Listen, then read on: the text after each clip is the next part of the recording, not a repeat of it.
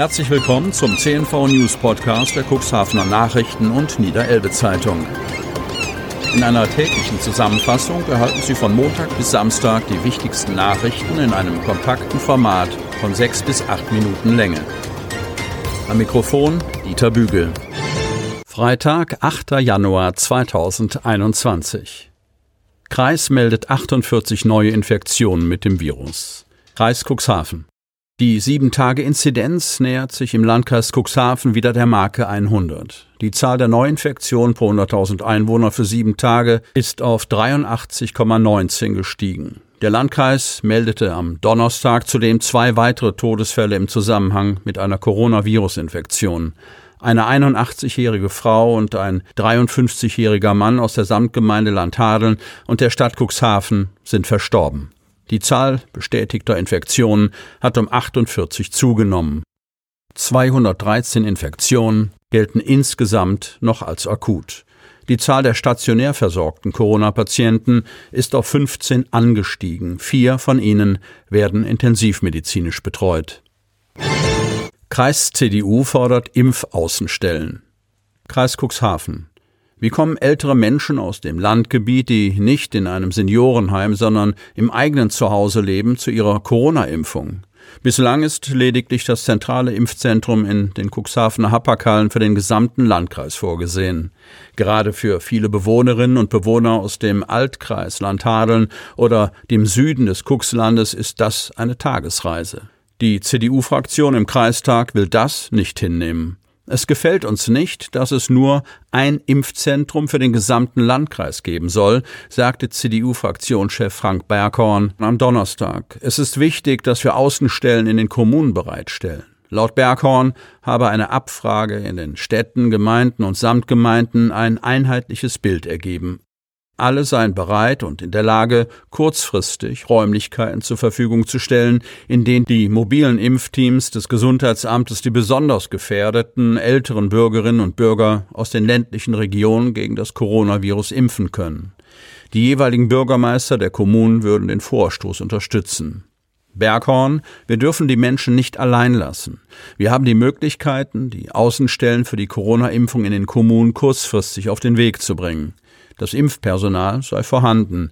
Die mobilen Impfteams könnten jeden Tag in einem anderen Ort die Impfungen vornehmen.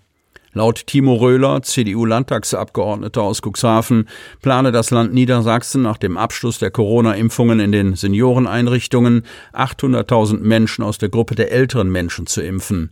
Ab dem 28. Januar soll dazu das Online-Portal des Landes online geschaltet werden, auf dem man sich Termine sichern kann. Außerdem soll ab der nächsten Woche die erste Gruppe der in Frage kommenden Personen angeschrieben werden. Nordsee-Heilbad Aufsichtsrat sucht Geschäftsführer. Cuxhaven. Noch ist der derzeitige Geschäftsführer keineswegs im Ruhestand, sondern im Dienst und eine Weile wird das auch noch so bleiben. Die Nordsee Heilbad Cuxhaven GmbH, die Erwin Krewenka seit rund 17 Jahren als deren Chef leitet, befasst sich dennoch mit der Nachfolgefrage. Zum zweiten Mal übrigens. Nach der letzten Ausschreibung hatte der Aufsichtsrat Krewenka bekniet zu verlängern. Die Suche nach einem Nachfolger für den vertraglich noch bis zum Jahresende verpflichteten Kurdirektor Erwin Krewenka geht nun also in eine neue Runde. Über eine Hamburger Personalberatungsagentur sucht die Nordsee Halbert Cuxhaven GmbH aktuell nach einem Geschäftsführer. Zusatz männlich, weiblich, divers, dem die inhaltliche, disziplinarische und operative Führung der örtlichen Tourismusorganisation übertragen werden soll. Engagiert, Unternehmerisch agierend und innovativ ist der Idealkandidat. Das geht aus einer auf dem Internetportal Stepstone veröffentlichten Stellenanzeige hervor, die den Stellenwert der Tourismusdestination Cuxhaven mit mehr als 630.000 Gästen und mehr als 3,8 Millionen Übernachtungen jährlich nicht verschweigt. Hurtigruten nehmen Kurs Cuxhaven. Cuxhaven.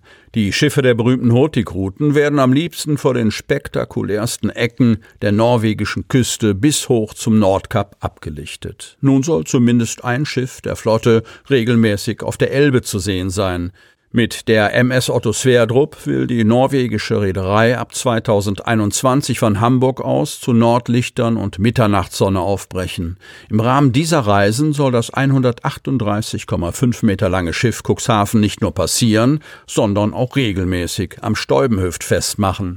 Die Hoffnung auf eine Wiederbelebung des hiesigen Kreuzfahrtterminals sind allerdings verfrüht.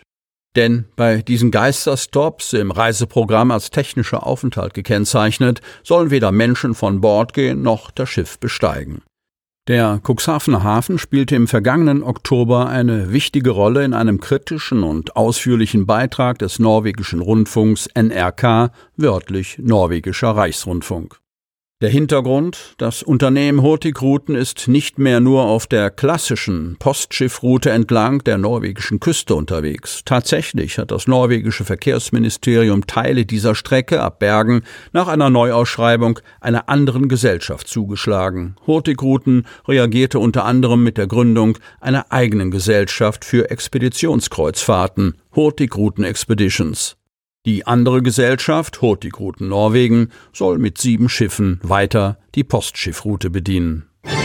Michael Take hat Dezernentenstelle angetreten. Kreis Cuxhaven. Michael Take bewarb sich erst spät auf die Dezernentenstelle in der Cuxhavener Kreisverwaltung. Doch jetzt trat er seinen Dienst an. Aus dem Ilseder Rathaus mit 80 Beschäftigten, der Wechsel ins Kreishaus mit rund 1100 Mitarbeiterinnen und Mitarbeitern. Für Take ein Drahtseilakt zwischen Karrieresprung und dem Erfüllen großer Erwartungen zugleich.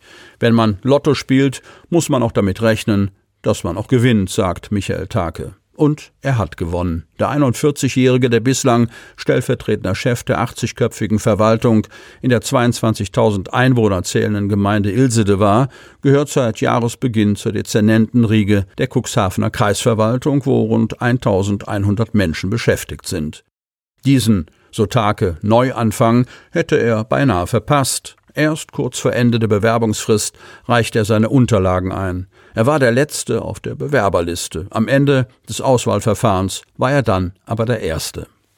Ein solcher Karrieresprung und Wechsel an die Küste war ursprünglich nicht geplant. Er war in der Gemeinde Ilsede als aussichtsreicher Kandidat für die Bürgermeisterwahl im September gehandelt worden. 2016 hatte der Rat ihn einstimmig für acht Jahre zum stellvertretenden Verwaltungschef gewählt. Doch als es nun um die Bürgermeisterwahl ging, scherte die dortige SPD bei der Suche nach einem gemeinsamen Kandidaten aus und präsentierte einen Bewerber mit entsprechendem Parteibuch. Take dagegen ist parteilos. Die Peiner Nachrichten kommentierten Tageswechsel nach Cuxhaven unter anderem mit den Worten, dass er es mit seiner offenen, aber nicht anbiedernden Art geschafft hat, sich Respekt und Sympathien zu verschaffen, parteiübergreifend sowie in der Bevölkerung. Er wäre ein geeigneter Bürgermeisterkandidat bzw. Bürgermeister gewesen, so die Zeitung. Sie wollen noch tiefer in die Themen aus Ihrer Region eintauchen?